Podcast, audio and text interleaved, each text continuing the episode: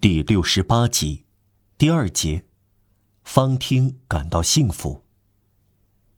他并没有惊讶，也没有表示高兴，他就是快乐本身。这个普通的问题，科赛特呢提出时是这样深信不疑，没有丝毫不安和疑虑。马德兰竟至于说不出话来。他继续说。我已知道您在这里，我睡着了，但我看见您，我早就看见您了。我整夜用目光跟踪着您，您处在光轮中，周围是各方神灵。马德兰抬头望着耶稣受难架。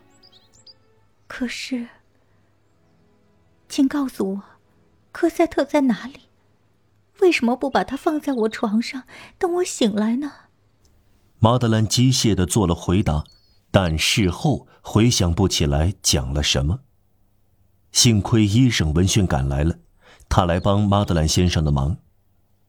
我的孩子，医生说：“安静下来，您的孩子在那边。”方汀的眼睛闪闪发光，满脸光彩熠熠。他合十双手，那副表情。包含了祈祷所能具有的最强烈也最温柔的神态。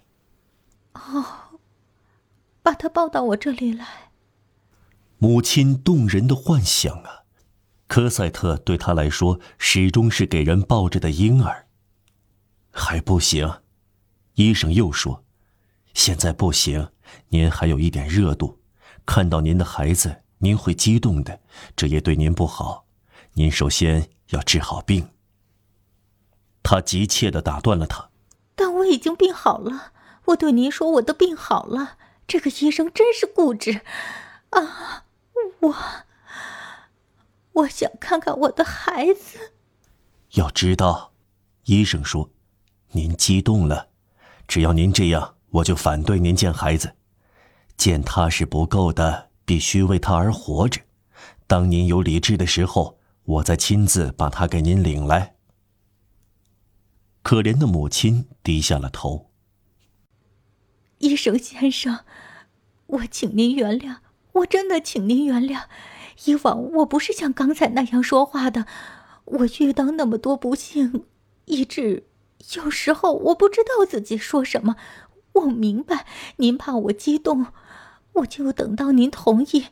但我向您发誓，看见我的女儿。对我不会有害处。我看见他，从昨天晚上以来，我的眼睛就不会离开他。您知道吗？现在把他给我抱来，我会开始对他温柔的说话。真是这样。人家特意到蒙费梅去找我的孩子，我很想看见他。难道这不是自然而然的吗？我没有生气，我知道我会十分快乐。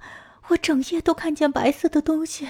和向我微笑的人，医生先生要是来了，他会给我抱来我的科赛特。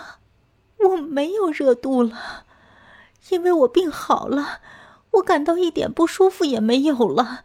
但是我会装的像生病一样，为了让这里的嬷嬷高兴，我不会乱动。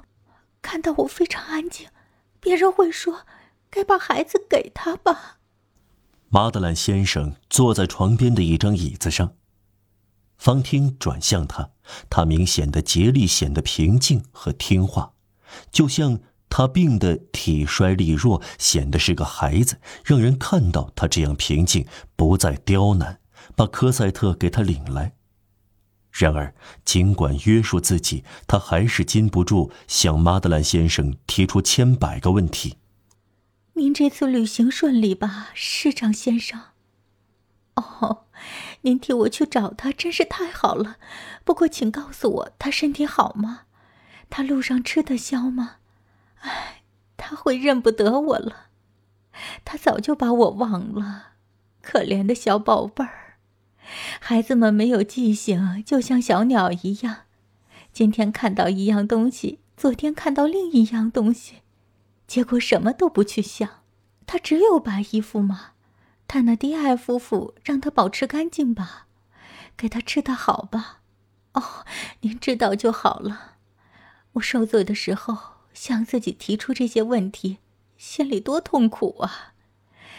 现在这过去了，我很快乐。哦，我多么想看到她，市长先生，您觉得她漂亮吗？我的女儿，她漂亮吗？您坐在一车里，大概感到很冷吧？不能把他领来一小会儿吗？随后马上把他领回去。说呀，市长先生，只要您愿意，您可以做主。他捏住他的手。科赛特很漂亮，他说：“科赛特身体很好，您不久会看到他。但平静下来吧，您说的太急了。再说。”您把手臂伸出窗外，这会引起您咳嗽。果然，一阵阵咳嗽几乎打断了方听说每一句话。方听不抱怨了，他担心抱怨过于强烈会损害他令人产生的信赖。他开始说些无关紧要的话。蒙费梅相当美，对吗？夏天，有人到那里去消遣。他那低矮夫妇生意兴隆吗？到他们那里去的人不多，这个旅店是一个低级小饭店。马德兰先生始终拉着他的手，忧虑不安地瞧着他。显然，他来是为了告诉他一些事，但欲言又止。医生看过病房以后，抽身出去了，只有森普利斯嬷嬷待在他们旁边。在这片沉默中，方婷叫了起来。我听到他了，我的天，我听到他了。他伸出手臂，让周围保持安静。他屏息静气，欣喜的倾听起来。有一个孩子在院子里玩耍，这是看门女人或者某个女工的孩子。那是常见的一种巧合，似乎属于惨事的神秘安排。这个小女孩来来去去，奔跑取暖，大声笑着，唱着。哎，孩子们有什么不能玩耍呢？方听听到的正是这个小女孩唱歌。哦，是我的科赛特，我听出是他的声音。孩子走开了，就像他走过来一样，声音消失了。方听还听了一会儿，然后他的脸阴沉下来。马德兰先生听到他低声说：“这个医生真凶，不让我看我的女儿。这个人一副恶相。”但他又恢复了思想深处的快乐情绪。他头枕在枕头上，继续自言自语：“我们会多么幸福啊！我们首先有一个小花园。”马德兰先生答应过我，我的女儿会在花园里玩耍。眼下她大概识字了，我会教她拼写。她会到草丛里追蝴蝶。我望着她，以后她第一次念圣体啊！她什么时候第一次念圣体呢？他掰着指头算起来：一二三四。他七岁了，过了五年。她戴上一副白面纱，穿上挑花袜子，样子像一个小女人。哦，好嬷嬷，你不知道我多么愚蠢！我在想女儿第一次念圣体呢。她开始笑起来。马德兰松开了方汀的手，他听到这些话，就像听到刮风声，目光看着地下，脑子沉入无底的思索中。方汀突然不再说话了，这时马德兰机械地抬起头来，方汀大惊失色。他不再说话了，不再呼吸了，他半支起身子，他瘦削的肩从衬衫裸露出来，刚才笑逐颜开的脸变得苍白，他好像盯着面前房间另一端一样可怕的东西。他的眼睛由于恐惧而睁大了。我的天！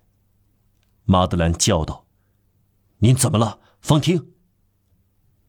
他没有回答，他的目光没有离开他，好像看到的东西一样。他一只手触到他的手臂，另一只手向他示意往后看。马德兰回过身来，看到沙威。